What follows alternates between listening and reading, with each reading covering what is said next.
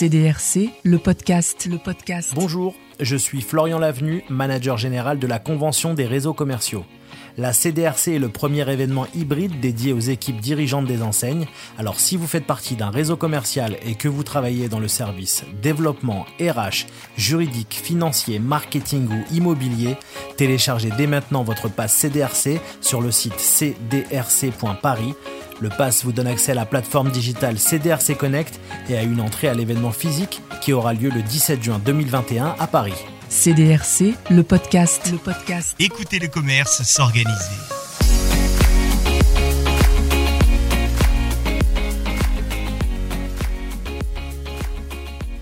Et pour cet épisode, nous avons le plaisir de recevoir Laurent Cruge, directeur fondateur de la société Territoire et Marketing. Bonjour Laurent. Bonjour Florian, merci pour m'accueillir. Bah, avec grand plaisir. Alors Laurent, nous allons commencer par présenter pour ceux qui ne sauraient pas que Territoire et Marketing, c'est plus de 20 ans d'existence, 300 références clients actives, une expertise unique dans le domaine du géomarketing. Vous avez créé la société en 1997, elle est devenue filiale de Cyril Group en 2019.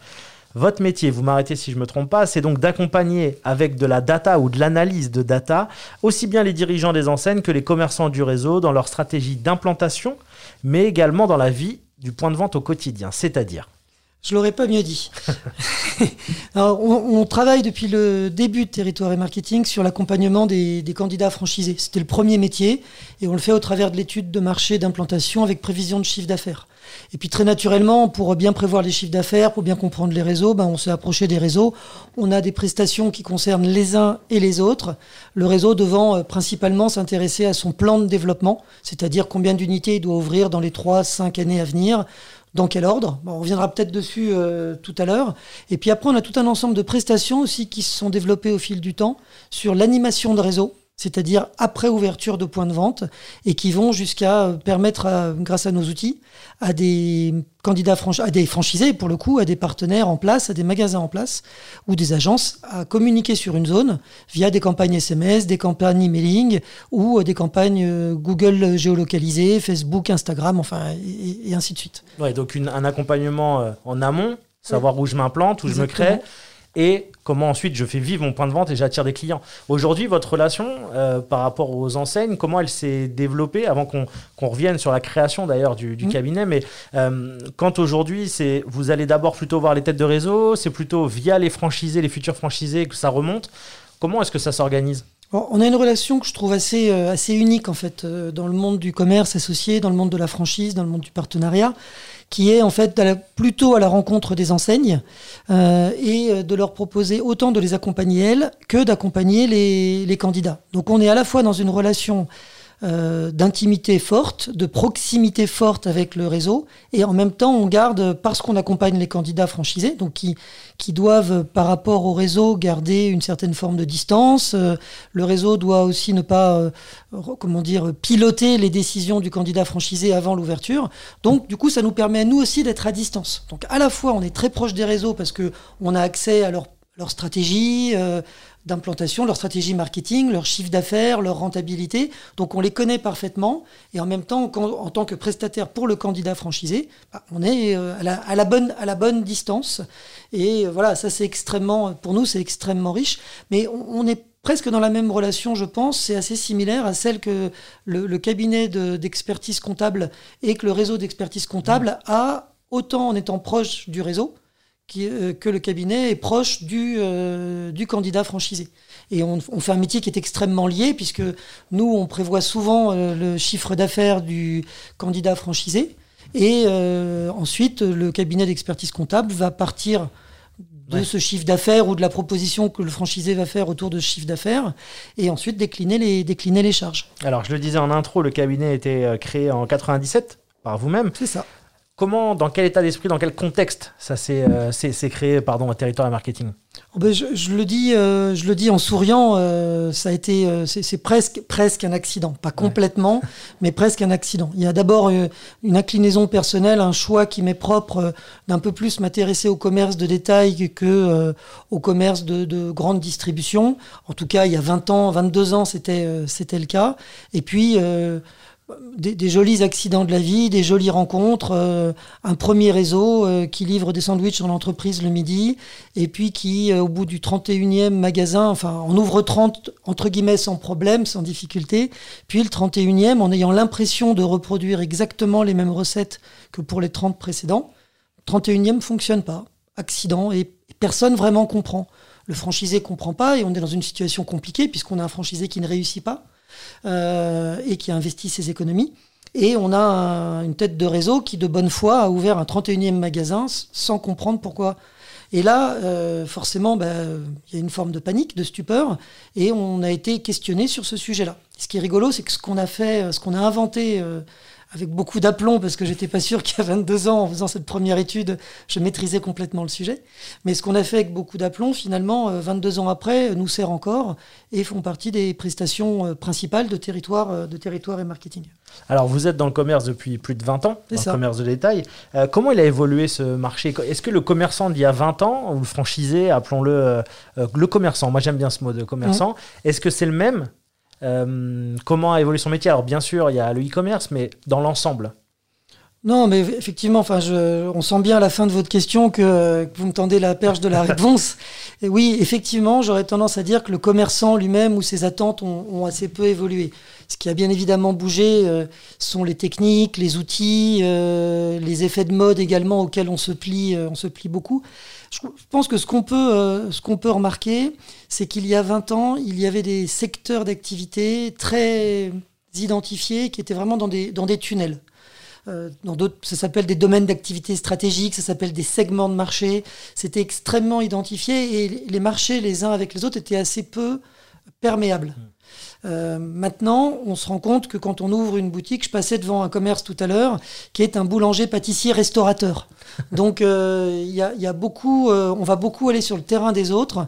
Et d'ailleurs, le, le, commerce, enfin, rien que par exemple le e-commerce, la logistique du e-commerce et les, les, colis font que dans des magasins de restauration ou de prêt-à-porter, on fait du colisage pour d'autres. Donc il y a vraiment une, pour le coup, une perméabilité qui s'est constituée. Et si peut-être le commerçant a changé en un point, c'est là-dessus. Il est à la fois, euh, il doit être un grand spécialiste du domaine d'activité de l'enseigne qu'il a choisi. Et en même temps, il doit être capable d'aller sur d'autres territoires, on va dire, mmh. sur d'autres terrains euh, de produits, d'offres et de services. Et c'est ça qui peut euh, avoir changé, on, on, va dire, en 20 ans. Euh, voilà. Maintenant, c'est intéressant de voir à la fois ces phénomènes de modernité et également de voir au même moment qu'on revient sur des commerces très traditionnels, mmh. donc dans lesquels on va retrouver des commerçants qui finalement vont se spécialiser euh, alors que la tendance naturelle, euh, ouais. voilà. Donc c'est rigolo ces effets d'accordéon, euh, ces effets de Ouais, ces effets de serpent en fait de, de, de l'histoire économique. Ouais, on a ça que... toujours l'impression de revenir à un moment donné sur les, les mêmes modes entre guillemets d'il y a un certain nombre d'années qui reviennent au goût du jour, puis ça repartira. Enfin, c'est, je sais pas comment vous l'analysez. c'est mais... ça, c'est ça. Il y a, y a, une vraie euh, nuance à exprimer euh, qui est presque philosophique, hein, qui dépasse le monde du commerce, entre euh, la, la, réelle innovation au sens ça n'existait vraiment pas avant, et finalement cet éternel recommencement sous des formes différentes, sous des habits différents, mais c'est finalement la même chose qui, de, qui de, à travers les siècles, se, ouais. se propage. Alors parlons de la crise elle a justement bousculé les habitudes, les modes, elle a bousculé les enseignes à différents niveaux, hein, selon les, les secteurs d'activité. Il y en a qui s'en sortent mieux que d'autres. On parle beaucoup de ceux qui s'en sortent moins bien, mais il y en a quand même qui s'en sont bien sortis. Est-ce que vous pensez qu'on a passé le plus dur de la crise pour le commerce? Alors, je pense qu'on en est à neuf mois de, crise sanitaire. Euh, on, on, est aujourd'hui, et c'est normal, focalisé sur déjà euh, l'issue de cette première euh, épidémie, en fait, cette première pandémie et de la nature et de, des conséquences, en fait, de, de, ce que ce type de virus euh, qui est de nature euh, grippe, je suis pas médecin, je suis pas spécialiste, mais qui ressemble à une, à une grippe. Il y a des gens qui vont s'étrangler quand je vais dire ça, mais qui fait que du coup, on se protège comme si on devait se protéger d'une grippe normale qu'on veut pas attraper. Le vaccin en moins, puisque le vaccin est juste en train d'arriver. Ouais. Voilà. Mais euh, donc ça, oui, je pense que euh, ce qui va rester de la crise, c'est euh, le fait que on s'est rendu compte qu'on ne pouvait plus prévoir. Alors c'est dommage pour quelqu'un comme moi qui fait des études de marché. Je dois pourtant continuer à prévoir et je vais continuer à prévoir. Mais c'est vrai qu'on est plongé dans quelque chose qui était imprévisible. Et donc, du coup, le, la, la dimension sanitaire s'est fortement invitée dans le commerce. Je ne sais pas si ça va être une tendance permanente, une tendance de fond, mais en tout cas, avant qu'il n'y ait plus de stock de masques ou de stock de gel hydroalcoolique Mm. ou de marquage au sol, il va s'écouler un grand nombre d'années parce que peut-être que le, que le vaccin va régler la question de ce virus. On voit déjà que la souche est en train de muter. On voit déjà que le vaccin ne suffira pas en une fois, il faudra le prendre plusieurs fois. Ce serait, euh, enfin, c'est une évidence en tout cas, pas une certitude. C'est pour moi une évidence qu'on s'inscrit dans un usage de barrières sanitaires euh, qui vont devenir absolument naturelles. Ce qui m'a, ce qui m'a fait sourire parce que euh, j'ai dû faire partir de ces gens, de partie de ces gens qui voyaient débarquer des cars de touristes avec des masques, en comprenant pas euh, pourquoi chez nous ils avaient besoin de mettre des masques et en fait quand on ira chez eux ou quand on restera chez nous, Ouais. on va se mettre à utiliser ces masques et ça va nous paraître finalement assez, assez courant, même si euh, il, y a un- il, il- enfin, il va rester quelque chose de tous ces problèmes euh, psychologiques, sociaux que, que, que ça engendre, parce que on n'est pas habitué à ne pas voir nos visages, on n'est pas habitué à ne pas voir nos expressions. On, voilà. Et tout ce qui filtre en fait ces éléments-là euh, peuvent avoir un impact sur le, sur le commerce. Pas forcément un impact négatif, mais vont avoir un impact sur le commerce. Ça, j'en suis convaincu. Il y a un des premiers enseignements, en tout cas, qu'on va pouvoir tirer, je pense, de cette première, euh, euh, première phase, cette première période de la crise sanitaire, c'est qu'on a senti que le commerce en réseau avait mieux résisté. Ça, c'est les chiffres qui le disent, hein, c'est pas, pas moi. Nous, ça fait longtemps qu'on défend justement type, ce, type de commerce euh, qui est de, de- de plutôt euh, privilégier, d'entreprendre dans un réseau plutôt que, que tout seul. Est-ce qu'il fallait traverser cette crise pour qu'on se rende compte de l'importance en fait d'un réseau, de la force d'un réseau Non. Euh, non. non, il fallait pas ça pour que les franchisés, les partenaires se rendent compte. Il est probable que dans certains réseaux, euh, ceux qui pouvaient douter de la, réelle efficacité d'un franchiseur, d'un- d'une tête de réseau, euh, bah là, se sont rendus compte de, de l'ex- de- de l'extrême nécessité qu'ils avaient besoin et de la chance qu'ils avaient par rapport aux indépendants de pouvoir se retourner vers un père qui euh, devait analyser, savoir, euh, prendre des décisions. Alors, je vais même être assez euh, franc, hein, peut-être que les têtes de réseau ont d'abord pris des décisions pour eux-mêmes, pour leur propre magasin, leur propre succursale, en se disant déjà, euh, je vais essayer de me sauver moi-même et euh, je verrai si j'arrive à sauver les autres. Mais finalement, c'est là où le système est intéressant, c'est que en ayant cherché à se sauver, c'est-à-dire en commençant par penser à soi-même, finalement, la tête de réseau, s'occupant de ses magasins, c'est aussi occuper des magasins, de ses propres magasins, c'est aussi occuper de ses magasins partenaires. Et donc finalement, je pense que en, en- ce qui est assez intéressant et assez nouveau, c'est qu'on a toujours prôné les- la, collectivité ultime dans le, monde de, dans le monde de la franchise ou du commerce associé ou du, pa- ou du partenariat, encore une fois au sens large. Euh, mais finalement, là, c'est, je pense, l'individualisme ou les individualités, peut-être, qui euh, ont bénéficié au plus grand nombre. Mm. Et ce qui est certain, c'est que certains franchisés qui pouvaient euh, douter de l'usage de leurs redevances, de leurs re- de redevances publicitaires et encore plus de leurs royalties, et euh, de l'évolution du savoir-faire du, du- du franchiseur, par exemple, encore une fois, ou, de son, ou de ses process en tout cas, là, on puisse se rendre compte que, euh, en tout cas, quand on en a besoin, le- la tête de réseau est là. Et donc, je pense que c'est l'année ou jamais où on s'est rendu compte qu'un euro euh, reversé au franchiseur avait, à la tête de réseau, avait une utilité. Et justement, dans cette réponse qui a été apportée par les réseaux, alors là, je partage avec vous, mais on a tous été à peu près surpris par la résilience des réseaux commerciaux. Euh, est-ce que vous-même, vous avez été, vous qui êtes au contact des clients, euh, enfin de vos clients, est-ce que vous-même, vous avez été surpris par ça ou c'était quelque chose que vous avez l'habitude de voir euh, en temps normal, hors crise? En fait, c'est- permanent. Là, où, là où je veux bien lâcher, là où je veux bien admettre que la crise a eu un effet, c'est qu'elle est de telle ampleur que les réponses ont été d'une ampleur euh, euh, en écho, en fait. Donc, euh, c'est ça qui nous a fait euh, voir à quel point le franchiseur et puis apportait des choses. Et puis, il a fallu le faire vite et le faire sans savoir. Et puis, certaines choses ont dû être jetées à la poubelle et après ressorties, ressorties des poubelles quand, quand on croyait être sorti, par exemple, de la, de la première vague. Donc, c'est peut-être que c'est la rapidité qui est une surprise. C'est-à-dire, c'est la réactivité de réseaux petits et donc avec moins de moyens ou très gros donc plus lent à, bouger. C'est ça qui a été, étonnant. C'est-à-dire que la, vivacité n'a pas été l'apanage des petits et euh, la mise à disposition de moyens n'a pas été l'apanage des grands euh, non plus. Ça, pour le coup, ça peut, être, une surprise. Mais c'était assez euh, logique, c'est assez évident et c'est dans la nature courante des choses. Peut-être que le franchiseur là, la, la, tête de réseau, a eu un usage bien plus avisé, bien plus pointu, bien plus pertinent de, de l'euro investi. Ouais. Mais c'est normal en fait, d'une certaine manière. C'est-à-dire que quand, entre guillemets, tout va bien, même si beaucoup de secteurs étaient déjà bousculés, hein, mais quand, entre guillemets, tout va bien et qu'on est dans la logique courante des choses, bah oui, on applique des recettes euh, classiques euh, qu'on a le temps de regarder, d'étudier chez les confrères.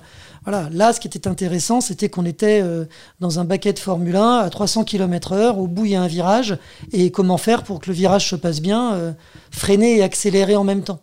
Ça, pour le coup, beaucoup de réseaux se sont euh, dégraissés et révélés bien plus agiles que ce qu'on pouvait, que ce qu'on pouvait imaginer.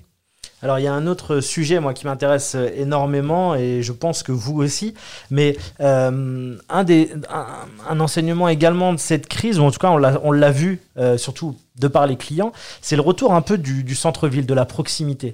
On a senti que bah, c'est un peu logique, hein, quand on ne peut pas aller loin, euh, on va en bas de chez soi et on essaie de trouver le maximum de choses, mais on sent vraiment qu'il peut y avoir une orientation et même au niveau des réseaux qui vont peut-être chercher à s'implanter aujourd'hui dans le centre-ville. Est-ce que c'est le nouvel Eldorado? Oui, on aimerait tous que ce soit le nouvel Eldorado, mais, mais pas forcément au détriment des zones de, des zones de périphérie. Ce qu'on peut reprocher sur 40 ans de politique de la ville et 40 ans de politique de la périphérie, c'est euh, ce qui est sans doute très français, mais on ne doit pas être les seuls non plus, mais c'est le côté uniforme des décisions qui ont été prises. Il y a une loi Royer qui était là pour encadrer, euh, le, pour limiter même le nombre de mètres carrés de périphérie et sauver le centre-ville, qui finalement était une loi qui a organisé euh, la désertion des centres-villes. Bon, c'est ce côté systématique. Euh, un maire fait un centre commercial à l'extérieur, il faut que le maire d'à côté et le sien aussi. Mmh. Ça, c'est, je pointe personne du doigt, mais je, en tout cas, je caricature la démarche, mais c'est cette tendance systématique qui est discutable chez nous. Là, je pense qu'on va arriver sur un, sur un rééquilibrage. Et, c'est ça, je pense, en tout cas pour moi, on va redevenir un peu raisonnable. On va d'ailleurs voir beaucoup de concepts euh, qui sont de l'ordre de la, encore une fois, de la raison, euh, de la rationalisation. Euh, on là, en ce moment, on entend beaucoup parler des produits d'occasion. et de la seconde, main. Alors, ce qui est intéressant dans la seconde main, c'est que maintenant, elle est entretenue par le, par le réseau dont le produit d'origine est issu. C'est-à-dire que la marque organise elle-même la seconde main de ses, euh, de ses propres produits. Donc d'une certaine manière, elle les rachète, puis elle les remet en vente euh, sur son site et dans ses magasins. Donc ça, ça, c'est quelque chose que je trouve relativement intéressant, relativement positif, qui s'inscrit finalement dans euh, toute cette jeune génération qu'on affuble d'étiquettes avec les millennials, ce genre de choses. Finalement, c'est pas eux qui l'auront mis en place, mais on rentre quand même dans cette grande, dans cette grande tendance. Donc le centre-ville là-dedans. Euh, encore une fois, on dépasse le commerce simplement, on touche presque à la, à la philosophie, en tout cas à la politique de la ville. Et euh, le, centre-ville redevient raisonnable. Alors, nécessite toujours d'être organisé en termes de flux de véhicules, de flux multimodal, donc de piétons, de bus, de tramways, euh, de parking, voilà. Mais le, centre-ville est une alternative raisonnable à la, au côté euh, monstrueux, éléphantesque euh, des, euh, des zones périphériques. Voilà, et je, souris parce qu'il y avait une enseigne qui s'appelait Mammouth, fut un temps, et qui était une enseigne de, périphérie, une grande surface alimentaire de périphérie. Et c'était peut-être pas complètement hasard si on avait des mammouths à l'extérieur. Et voilà, ça, et pour reprendre cette image et ce terme-là, ça appartient à un autre temps. Donc on va retrouver des, rééquilibrages. Et je pense que les, pareil, les, maires, les municipalités, les, associations de communes et de commerçants, ce qu'on appelait les agglomérations, vont, les communautés de communes vont réfléchir à un partage plus juste euh, voilà, de l'espace et euh, éviter d'engorger un site ou, euh, un autre site. Mais ça veut dire aussi que les enseignes de leur côté doivent se préparer à ça. C'est-à-dire qu'aujourd'hui, il y a des concepts, typiquement, qui ne mm. sont pas applicables au centre-ville. Euh, je ne sais pas si vous pensez que les. Je ne sais pas. les, les, les, enseignes, peut-être par schizophrénie. Pardon de vous avoir coupé, Florian. Non, non, mais. Les, enseignes, peut-être par schizophrénie, euh, par peur, ou en tout cas pour faire feu de tout bois, euh, tordent le cou à leur sacro-saint concept. Et vous avez des magasins qui s'étendent sur des surfaces importantes, qui essayent de trouver des concepts de proximité. Mais à la fois pour le centre-ville, mais tout autant parce qu'en galerie marchande ou en retail park, l'espace coûte cher. Donc euh, plus on peut rationaliser, alors c'est là où le digital euh, peut avoir de l'intérêt, puisque finalement, dans une, prenons l'exemple d'une parfumerie, on n'est plus obligé d'avoir, comme il y a 30 ou 40 ans, les flacons dans toute leur taille, mmh. dans toute leur contenance, euh, la gamme en entier. Si en, trois, si en quelques heures, on peut livrer la gamme, ou si on peut la commander, que le lendemain matin, elle est présente, enfin, voilà. Donc c'est ça qu'on va voir arriver, c'est des, des, des, concepts qui vont euh, se tordre dans tous les sens pour arriver sur des petites surfaces et des grandes surfaces. moi, je m'attends plutôt à une distorsion, à, un, étirement euh, des superficies pour le même, pour le même concept. Puis on va aussi voir arriver des... Alors ça existait déjà dans les, euh, dans les shop-in-shop euh, euh, et dans les multimarques qui, du même groupe qui se, remettaient, qui se remettaient ensemble. Il y a une enseigne de... Enfin, vous trouverez des exemples d'enseignes si vous voulez les citer, je ne vais pas le faire là. Mais donc voilà. Et, je pense que une, des une des grandes, aussi un des grands apports va être le retour de la marque mmh. enseigne euh, et son poids comme élément de réassurance. Et ça, ça m'intéresse énormément parce que ça va obliger les marques à capitaliser aussi sur ce qu'elles sont, ce qu'on appelle euh, dans nos métiers le fond de marque, euh, l'identité de la marque, il y, a un, grand, il y a, un grand chercheur euh, qui s'appelle Jean-Noël Capferrer qui a beaucoup écrit là-dessus, beaucoup dans les années 80-90, qu'on a un peu oublié. Et eh ben, je pense que Capferrer revient, euh, reviendra sur le devant de la scène parce que la marque va reprendre un peu plus de poids, sachant que euh, voilà, communiquer sur la marque, ou en tout cas, euh, c'était quelque chose qui appartenait plutôt aux années Frime, aux années 80, aux années des Youpi, des Golden Boy. Euh, là, on va retrouver la marque comme sécurité, comme élément de confiance et comme élément d'échange et de communication avec le consommateur. Ça, je pense que c'est une des, des, ça va être un des, à mon sens, un des grands paris à faire sur euh, les conséquences profondes de la crise actuelle en attendant la prochaine. Alors, dernier, euh, dernier thème de notre entretien. Alors, je sais, vous l'avez dit aussi au début, que vous accompagnez beaucoup de candidats à la franchise. Mhm. Euh, plus globalement, même des commerçants au moment de leur lancement.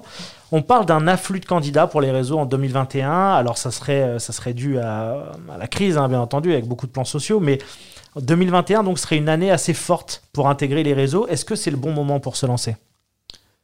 Oui, enfin, Bien sûr, il n'y a, pas, euh, a pas meilleur moment pour se lancer et euh, ça implique simplement de s'équiper euh, de conseils et d'études plus, encore que, plus encore que jamais. C'est-à-dire que voilà, là, je dirais que les codes classiques de la ville que vous connaissiez, de la zone que vous connaissiez, de là où vous avez grandi ou travaillé, voilà, tout ça, ça n'existe plus. Ça a été balayé d'un revers de la main depuis le 17 mars 2020.